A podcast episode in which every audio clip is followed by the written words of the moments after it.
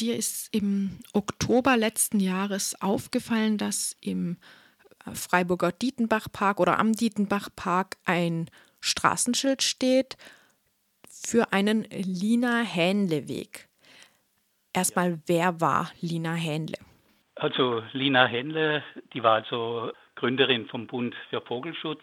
In der NS-Zeit äh, hat man alle Naturschutzverbände verboten und eben gleichgeschaltet mit diesem Bund für Vogelschutz. Also sie hat mit der NSDAP äh, kooperiert, beziehungsweise sie war da auch Mitglied in der Frauenorganisation, kann man lesen. Und sie hat auch die Adolf-Hitler-Medaille bekommen, habe ich jetzt eben auch gelesen. Und deswegen wurden dann die Naturfreunde Deutschland wurden verboten zum Beispiel.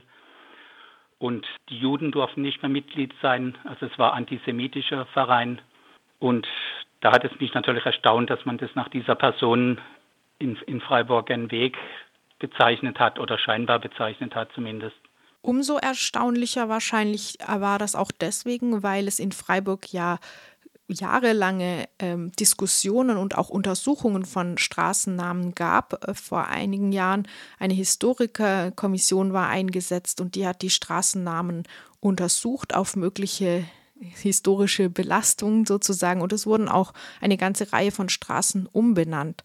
Du warst deswegen irritiert. Was hast du getan? Ja, ich habe bei der Stadt Freiburg angefragt. Ich kann es irgendwie nicht glauben, dass, dass, die, dass das eine offizielle Wegbezeichnung ist. Und ich wollte erst mal wissen, ob das überhaupt offiziell ist oder ob das ein Privatschild ist irgendwie oder ob sich der Gemeinderat überhaupt damit befasst hat und beschlossen hat. Da habe ich eben angefragt bei der Stadtverwaltung und ich habe auch das ganze Material und die Richtlinien der Historikerkommission und so weiter und die ganzen Argumente habe ich da auch hingeschickt an die Stadtverwaltung, aber da habe ich keine Antwort bekommen. Wie waren denn sonstige Reaktionen oder weitere Entwicklungen seither? Also das war im Oktober und es ging natürlich dann auch schon auf Weihnachten zu und der ganze Krieg und so weiter. Und die Stadtverwaltung hat natürlich auch Weihnachtsferie schon von Dezember bis Anfang Januar. Die haben jetzt auch erst wieder aufgemacht. Gell? Also bisher haben wir jetzt noch keine Reaktion. Deswegen habe ich jetzt nochmal alle angeschrieben. Also ich hatte eigentlich dann auch gewartet auf die Antwort der Stadtverwaltung, aber die ist jetzt halt nicht eingetroffen. Und deswegen habe ich jetzt halt eine breite Erklärung gemacht und habe das an alle Organisationen in Freiburg geschickt diese Woche und auch bundesweit und landesweit. Und auch die Landtagsfraktionen und die Stadtratsfraktionen, die habe ich jetzt diese Woche alle angeschrieben. Und auch der Herr Salomon habe ich angeschrieben. Der spielt ja heute noch eine wichtige Rolle in der, in der Wirtschaft in Freiburg. Und ich bin noch weiter am Verschicken. Ich werde auch Tel Aviv die Partnerstadt von Freiburg und die anderen Partnerstädte und so weiter, die werde ich noch informieren und dann auch die jüdische Allgemeine und andere Zeitungen und so weiter. Berichtet hat bisher die Badische Zeitung und auch die autonome Antifa, beide haben anscheinend bei der Historikerkommission der Stadt Freiburg nachgefragt, die die Straßennamen damals überprüft hat.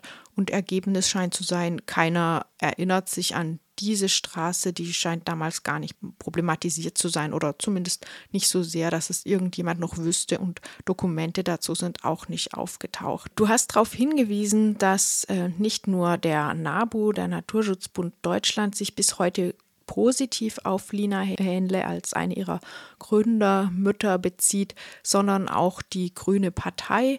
Auf der Webseite der Freiburger Grünen ist der Lina Hähnle Weg positiv erwähnt und die Grünen im baden-württembergischen Landtag haben sogar einen Lina Hähnle-Saal. Äh, wie erklärst du dir diesen positiven Bezug und wie bewertest du den? Ja, also kann man nur den Kopf schütteln, gell? Ich meine, die Frau hat der Adolf Hitler Orden gehabt und so weiter. Das war eigentlich schon lange bekannt, gell? Und das ist natürlich völlig unverständlich, gell? Das ist einfach eine, eine undemokratische Person gewesen und man kann diese Person nicht so hinstellen, als sei das ein Vorbild, als müsste man dir positiv an die Frau erinnern. Das, kann überhaupt nicht sein, gell. Sie war ganz das Gegenteil. Es sind ja alle Juden ausgeschlossen worden aus diesem Bund für Vogelschutz. Andere Organisationen wie die Naturfreunde sind verboten worden. Und davon hat diese Frau eben und ihre Organisation haben davon eben profitiert. Und das kann man ja nicht positiv darstellen. Man kann ja nicht sagen, dass sie was für die Natur getan hätte. Das ist ja das Gegenteil der Fall. die sind eben andere Naturschützer sind daran gehindert worden, äh, für die Natur tätig zu werden und sie sind sogar noch verfolgt worden, gell?